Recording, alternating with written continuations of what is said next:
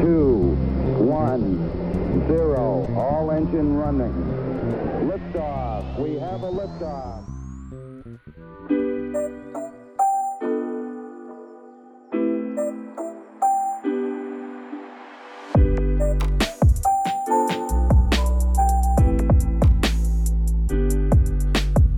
Buenos días por la mañana, hoy es viernes 1 de julio y son las 8 de la mañana.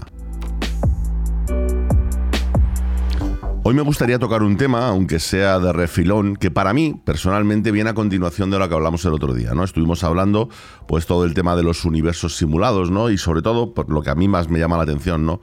Es ver cómo realmente muchas de las características de nuestro universo de alguna forma se parecen ¿no? a algunas condiciones que conocemos del mundo de la informática.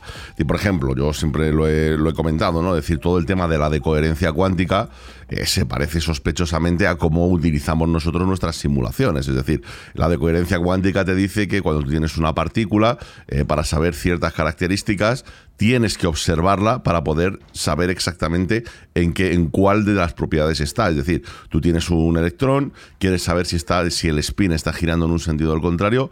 Para saberlo, tienes que observar ese spin. Hasta ese momento, lo que está sucediendo es que el spin, digamos que es eh, está girando en los dos sentidos simultáneamente, ¿vale? Eso es el tema de la coherencia y la decoherencia cuántica. En el momento que hay un observador, como pues, en el caso de que tú quieras mirar exactamente hacia dónde se está moviendo, pues entonces descubres si el spin está rotando a izquierdas o si el spin está rotando a derechas, ¿no? Esto, claro, es lo que digo, se parece mucho, mucho, mucho a cómo manejamos a día de hoy los sistemas informáticos y las simulaciones, ¿no? Se parece porque nosotros lo que hacemos es tener programadas unas series de normas, pero hasta que no hay un observador, en este caso, el que está jugando, la persona que está utilizando la simulación, hasta que alguien no mira en un sitio digamos que no se hacen los cálculos necesarios para ver exactamente cómo sería ese sitio, ¿no? Si pasa en Minecraft, ¿vale? Podemos irnos al, al caso más tonto, ¿no? Pasa en Minecraft. Hasta que tú no llegas a una zona, realmente esa zona no se genera. Hay unas normas para crear esa zona, pero esa zona hasta ese momento no se había generado. Bueno, esto es un ejemplo de muchos, ¿no?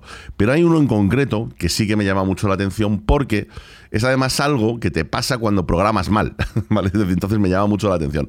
No digo, por favor, no se me malinterprete, ¿no? No digo que esto sea así o que tenga una relación directa, digo que simplemente me hace gracia por ver cómo se parece una cosa a la otra, ¿no? Es decir, no estoy diciendo que, mira, vamos por el buen camino porque justamente pasa esto, no, no, en absoluto, ¿vale? No confundamos, simplemente esto lo cuento pues como una anécdota, como algo simpático para escuchar el viernes, ¿vale?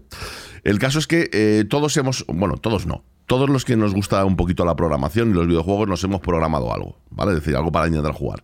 Normalmente lo primero, que lo hemos comentado muchas veces, es el Pong. ¿Vale? Es decir, lo típico de las dos paletitas que puedes manejar, una la manejas tú, otra la maneja la máquina, y pues la bolita que va rebotando y tienes que conseguir meterle pues, los goles ¿no? a, la máquina o a otro jugador o a lo que corresponda. ¿no? Es súper fácil, pero súper fácil de programar. Pero todo el mundo nos flipamos, nos flipamos y empezamos a meterle mucha velocidad a la pelotita. Es decir, la pelotita pasa de ir a una velocidad que es razonable a viajar a velocidades próximas a la de la luz. Es decir, intentas ver hasta dónde llega la potencia ¿no? de lo que estás haciendo, a ver hasta qué punto puede llegar a fallar ¿no? directamente. Y te das cuenta de algo muy curioso, ¿no? Y es que cuando aumentas mucho la velocidad, la bolita, para cada fotograma o para cada cálculo, dependiendo porque no es lo mismo, a veces haces muchos más cálculos que fotogramas lanzas en pantalla, pero bueno, cada uno de los cálculos, cada una de las vueltas de reloj ¿no? que hace tu... Pues llega un punto en el que recorre mucho espacio. ¿Vale? Es decir, recorre un montón. Al recorrer mucho espacio sucede que pues puede que esté la paletita en medio y la, y la pelota atraviese la paleta. ¿Por qué? Pues muy sencillo, decir, porque no ha habido un momento en el que haya habido un contacto, digamos, en la simulación entre la pelota y la paleta. ¿Por qué? Pues porque va tan deprisa la pelota que los puntos, digamos, en los que va calculando la simulación que están, son tan distantes que la pelota atraviesa. Entonces te das cuenta de eso y dices, ahí va, pues ahora tengo que arreglarlo con un apaño, ¿no? El apaño es básicamente decir, espérate, yo puedo calcular, aunque no tenga esto, entre punto y punto, la trayectoria que hay en medio. Si la trayectoria cruza con mi paleta, significa que ha tenido que rebotar y ya está, ¿no? Solucionado. No tiene mucho más. Pero entonces nos encontramos con un efecto físico que suena a mentira, pero es totalmente realidad, ¿no? Que es el efecto del túnel cuántico. Y es que resulta que eh, las partículas pueden atravesar objetos. Es decir, técnicamente, ¿vale? Por probabilidades, otra cosa es que no sea real, tú lanzas una pelota de béisbol contra un muro y en una de, pues yo qué sé, un trillón de trillones de trillones de veces, la pelota debería atravesar el muro sin impactarla. ¿Vale? Claro, esto es muy complicado porque estamos hablando de muchísimas partículas, ¿no? De trillones de partículas en una sola pelota. Pero cuando lanzas una sola partícula, sí que la probabilidad es un poco más razonable, ¿no? Entonces, lo que sucede es que es verdad que cuando tú bombardeas con partículas un elemento sólido, una de cada X partículas, dependiendo de la situación, dependiendo de la partícula, dependiendo de, bueno, pues de varias cosas, consigue traspasar. Y dices, vamos a ver, ¿y esto cómo es posible? Bueno, pues es, posible más que nada por el, por el, tema de la incertidumbre, es decir, porque tú tienes una incertidumbre de posición y de velocidad en cada una de las partículas.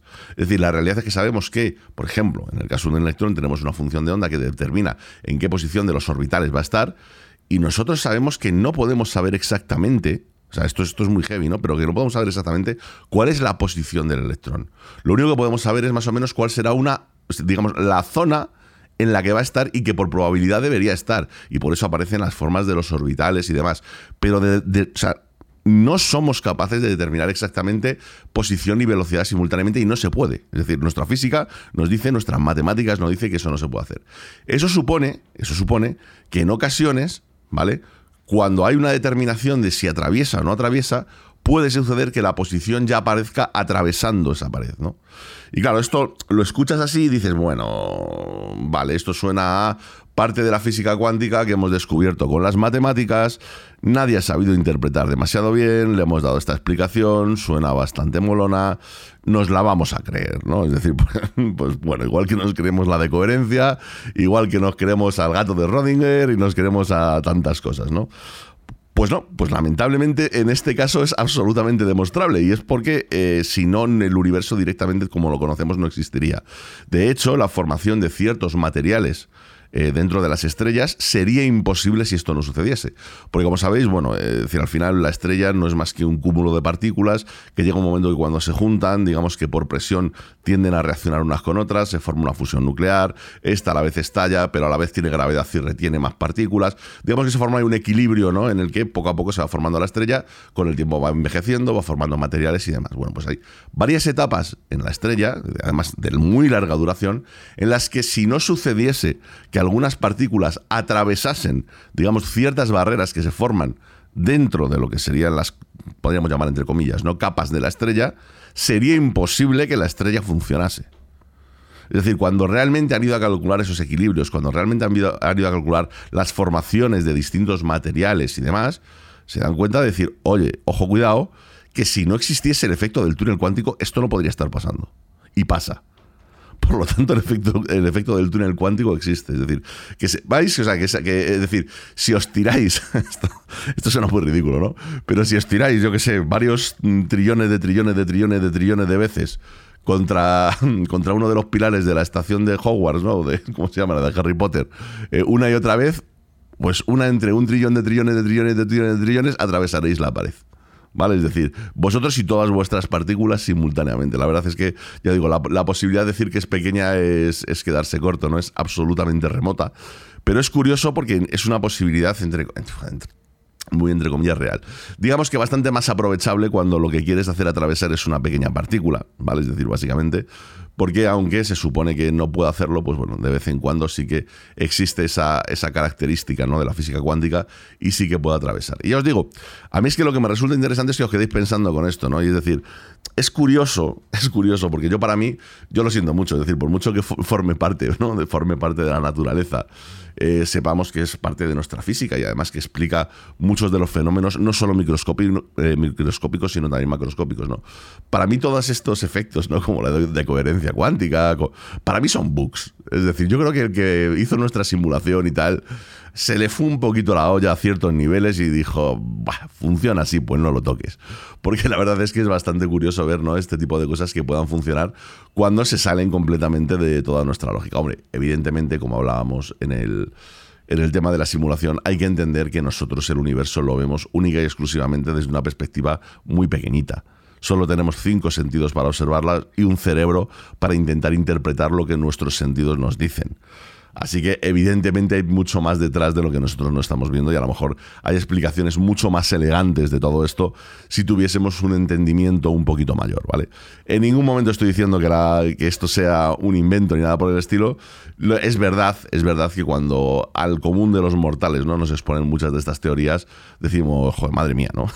madre mía, la paranoia bestial que nos estáis contando, pero honestamente es muy entretenido.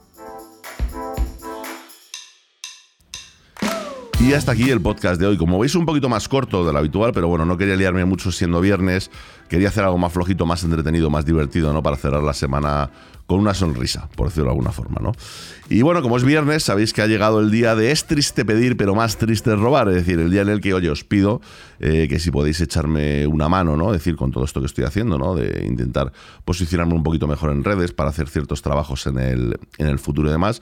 En este caso os pido poca cosa, es decir, lo que os pido es, oye, si os gusta el podcast, si lo estáis disfrutando, pues si vais a alguna de las plataformas, en especial, ya sabéis que siempre lo menciono, Apple Podcast, y me dejáis cinco estrellitas y un buen comentario, pues la verdad es que eso me viene muy bien. Me viene muy bien porque automáticamente me posiciona y al posicionarte pues te ve más gente, más gente te conoce, eso luego llegan más suscripciones, con más suscripciones más posibilidades de conseguir el partner, con más posibilidades de conseguir el partner, más, más posibilidades de conseguir patrocinios, bla, bla, bla, bla, bla, así hasta que yo escriba mi libro de una maldita vez y lo pueda vender y pueda vivir un poquito de, todas de todo este conjunto de cosas, que al final es lo que estoy intentando. ¿no? Es decir, quitarme de ese trabajo que me estaba resultando tan perjudicial y bueno, dedicarme a cosas que puedan ser un poco más útiles. Y en este caso, vosotros sois mis clientes, así que os lo pido de, pues eso, como de, digamos, como un, pacto entre eh, suministrador y cliente.